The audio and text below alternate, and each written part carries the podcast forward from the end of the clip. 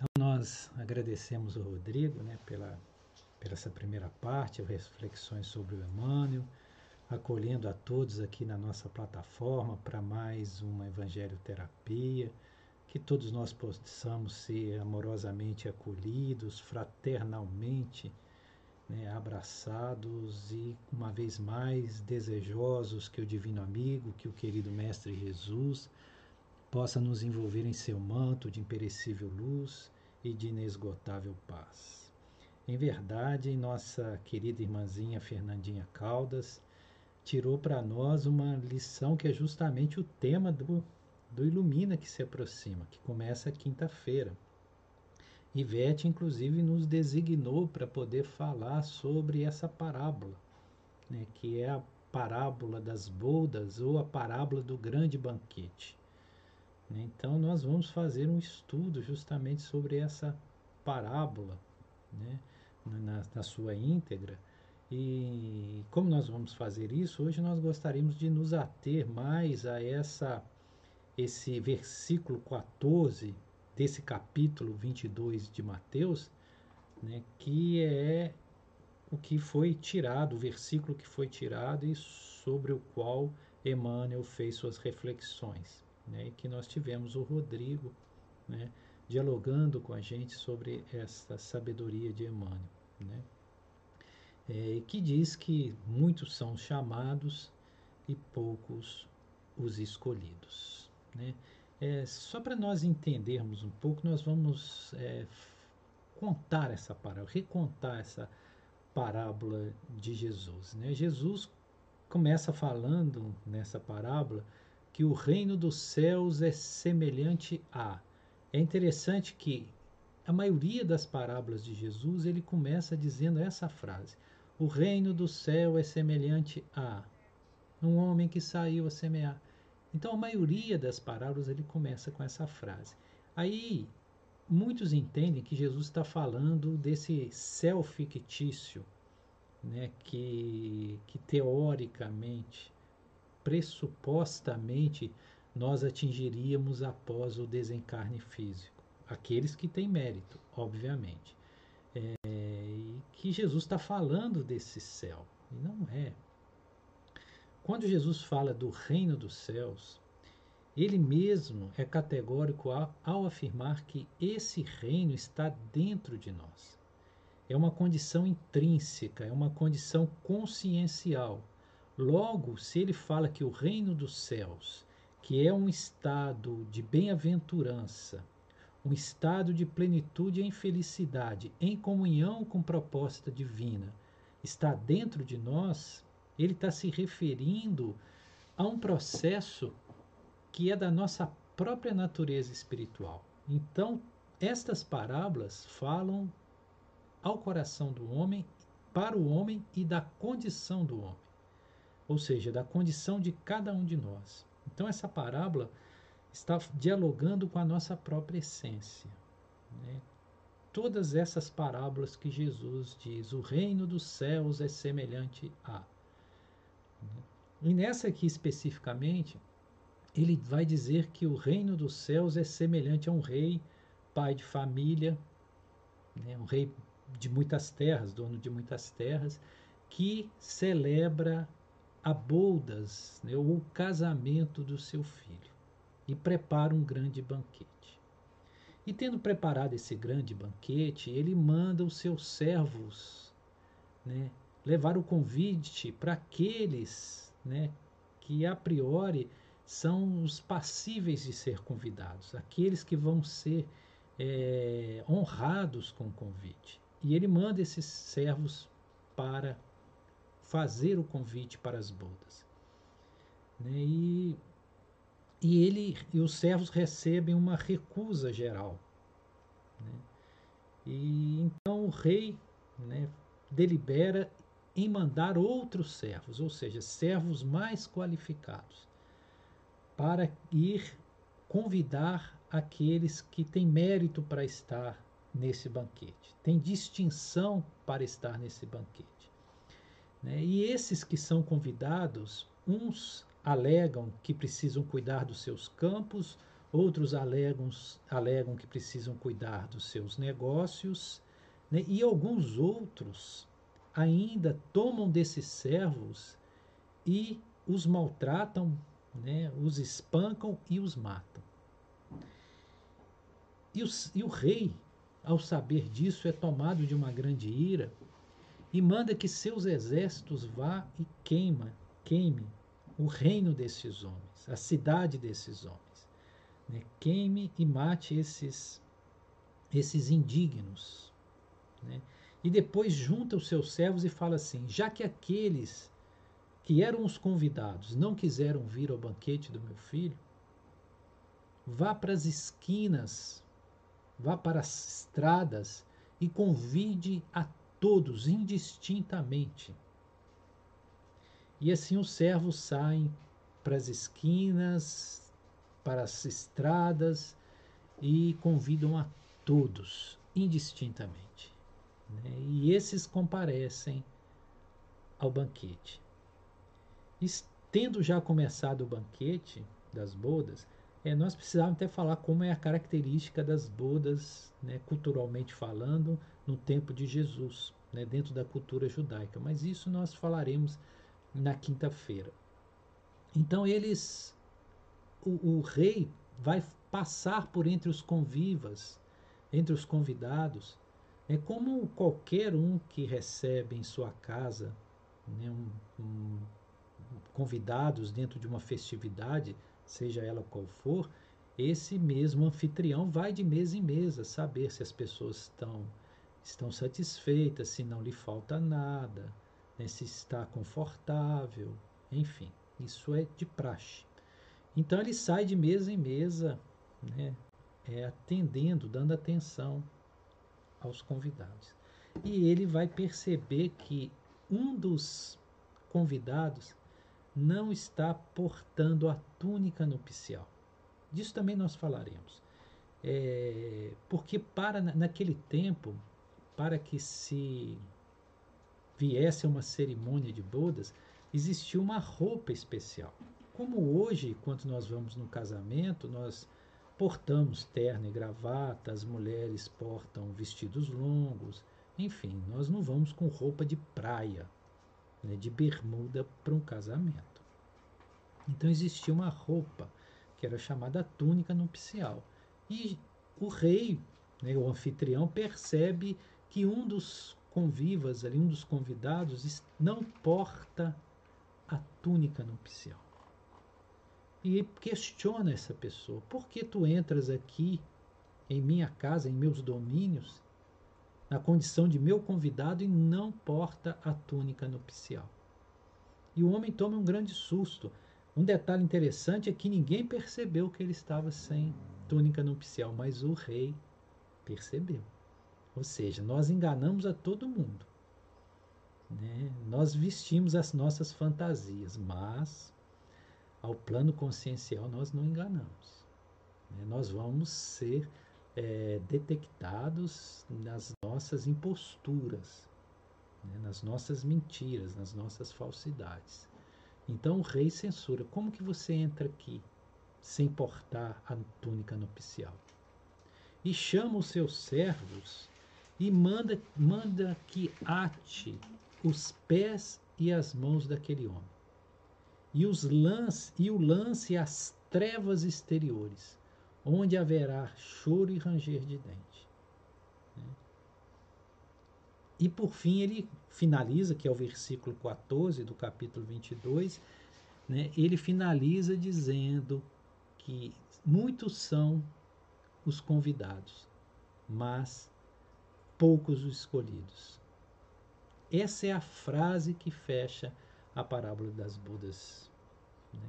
E nós gostaríamos de ficar hoje né, somente nessa, nessa última né, frase, que foi justamente a que foi escolhida, foi o versículo selecionado pela nossa irmãzinha Fernanda Caldas para ser é, para servir de base das nossas reflexões na nossa evangelioterapia de hoje. Então, muitos de nós, dentro da tradição cristã ocidental, né, pensa num, num sentido mais óbvio dessa palavra, dessa frase. Qual seja? Muitos são chamados, ou seja, Deus, teoricamente, né, ou arbitrariamente chama muitas pessoas, mas entre essas muitas pessoas que ele chama, ele escolhe apenas algumas. Né? O que a princípio já é um pouco absurdo, porque nós teríamos uma concepção de um Deus seletivo, que faz acepção de pessoas, né? que prefere uns em detrimento a, a outros. E é um Deus muito seleto, pois de muitos ele escolhe poucos. Né? Então, aqueles que são escolhidos são aqueles que Deus honrou, né? e os outros ficam de fora. Né? Então, essa é a visão, que são muitos os chamados. Né? Quer dizer, um volume grande de pessoas que são chamados para quê? Para a seara do Cristo, para o trabalho com Cristo. Mas poucos são os escolhidos. Isso parece um pouco é, incoerente. Né? Como assim? Né? Que forma de seleção é essa? Né? Se seleciona aqueles que são mais bonitos, aqueles que são mais bem-nascidos? Que critério é esse? Né? É, e aí nós precisamos rever essa, essa, essa frase para entender o significado velado dessa frase. Na verdade, quando ele fala são muitos os chamados, e como nós afirmamos no começo, que esta parábola está falando, dialogando com a nossa própria essencialidade, com a nossa própria condição espiritual e evolutiva então, quando se diz são muitos os chamados, não se está referindo a pessoas genericamente. Está, está se referindo aos chamados que são feitos no nosso interior. São os chamados que nós recebemos do plano crístico constantemente. Então, a nossa consciência, né, essa essência crística que viceja em nós, constantemente está nos mandando mensagem, está realizando chamados para que nós possamos nos renovar em sentimentos, atitudes e comportamentos, para que nós possamos retornar ao caminho da nossa verdadeira programação espiritual, né? para que nós possamos cumprir aquilo que é a nossa missão divina enquanto seres jornadeando nesse plano material. Então são muitos os chamados, ou seja, constantemente está esse esse mensageiro celeste em nós mesmos, né, nos convocando né, para que nós possamos assumir uma tarefa e que, via de regra, não são tarefas exteriores, e sim comprometimentos interiores. Então, são muitos os chamados, muitos, constantes. Talvez todos os dias, quando nós nos levantamos, nós nos deparamos com um chamado. Né? Porque a nossa consciência nos acusa daquilo que nós não estamos fazendo e que deveríamos fazer, ou daquilo que estamos fazendo e que absolutamente não deveríamos fazer. Né? Então, são muitos, constantes esses chamados, mas poucos os escolhidos. Ou seja, são poucos os chamados que são acolhidos, que são atendidos, que são ouvidos por nós. A maioria dos chamados nós desprezamos, nós fazemos ouvido de mercador nós simplesmente ignoramos. Porque os chamados nos tiram da nossa zona de conforto, nos tiram da nossa rotina né, tão apreciável, né, de todo o nosso conforto vivencial. Nos convoca para uma tarefa que talvez não nos seja agradável, porém necessária. Então nós desprezamos, nós fazemos o famoso ouvido de mercador. E assim há uma constância de chamado, e mas nós não os escolhemos, nós não o acolhemos, nós não ouvimos, acatamos, agasalhamos no nosso ser e procuramos nos comprometer com esse chamado. Somos levianos em relação aos compromissos espirituais que deveríamos assumir. Né? É, isso fica muito claro, por exemplo, quando nós vemos a passagem de Saulo de Tarso, quando ele se transforma em Paulo de Tarso, né? que a, a, o famoso, famoso episódio, né? É, quando ele está a caminho de Damasco, né? as portas de Damasco, que perseguindo os cristãos, no caso ali Ananias, né, que ele queria né, trazer né, agrilhoado para um julgamento no Sinédrio, ele vê uma grande luz brilhar no céu, né, e essa luz né, é, faz cair do cavalo, né, e era um dia, né, pleno meio-dia, sol quente, mas essa luz era mais brilhante que o próprio sol. Né? E ele cai do cavalo e ele pergunta quem és, né? E essa voz, de dentro dessa luz, né, se forma a silhueta do Cristo, e de dentro dessa luz vem a voz que diz: é, é, é, Eu sou Jesus, aquele a quem persegues. E vai dizer para Paulo: Paulo, ó Saulo, por que resistes aos aguilhões? Por que resistes aos aguilhões. O que, que são os aguilhões? São chamados. Ou seja, aguilhão é aquela. Nosso amigo e mestre gentil sabe o que é um aguilhão. O aguilhão é aquele, aquela vara de madeira que tem um, um ferrão na ponta que nós usamos para conduzir o gado. Né? E quer dizer, para poder pôr o gado no caminho certo. Né? Então, essa, essa frase de Jesus diz: Por que resiste aos aguilhões? Ou seja, há quanto tempo eu estou te chamando e você não me ouve? Há quanto tempo eu estou te convocando e você não me ouve? É quantos chamados, né, muitos chamados, eu já levei até você e você não escolheu nenhum, não acolheu.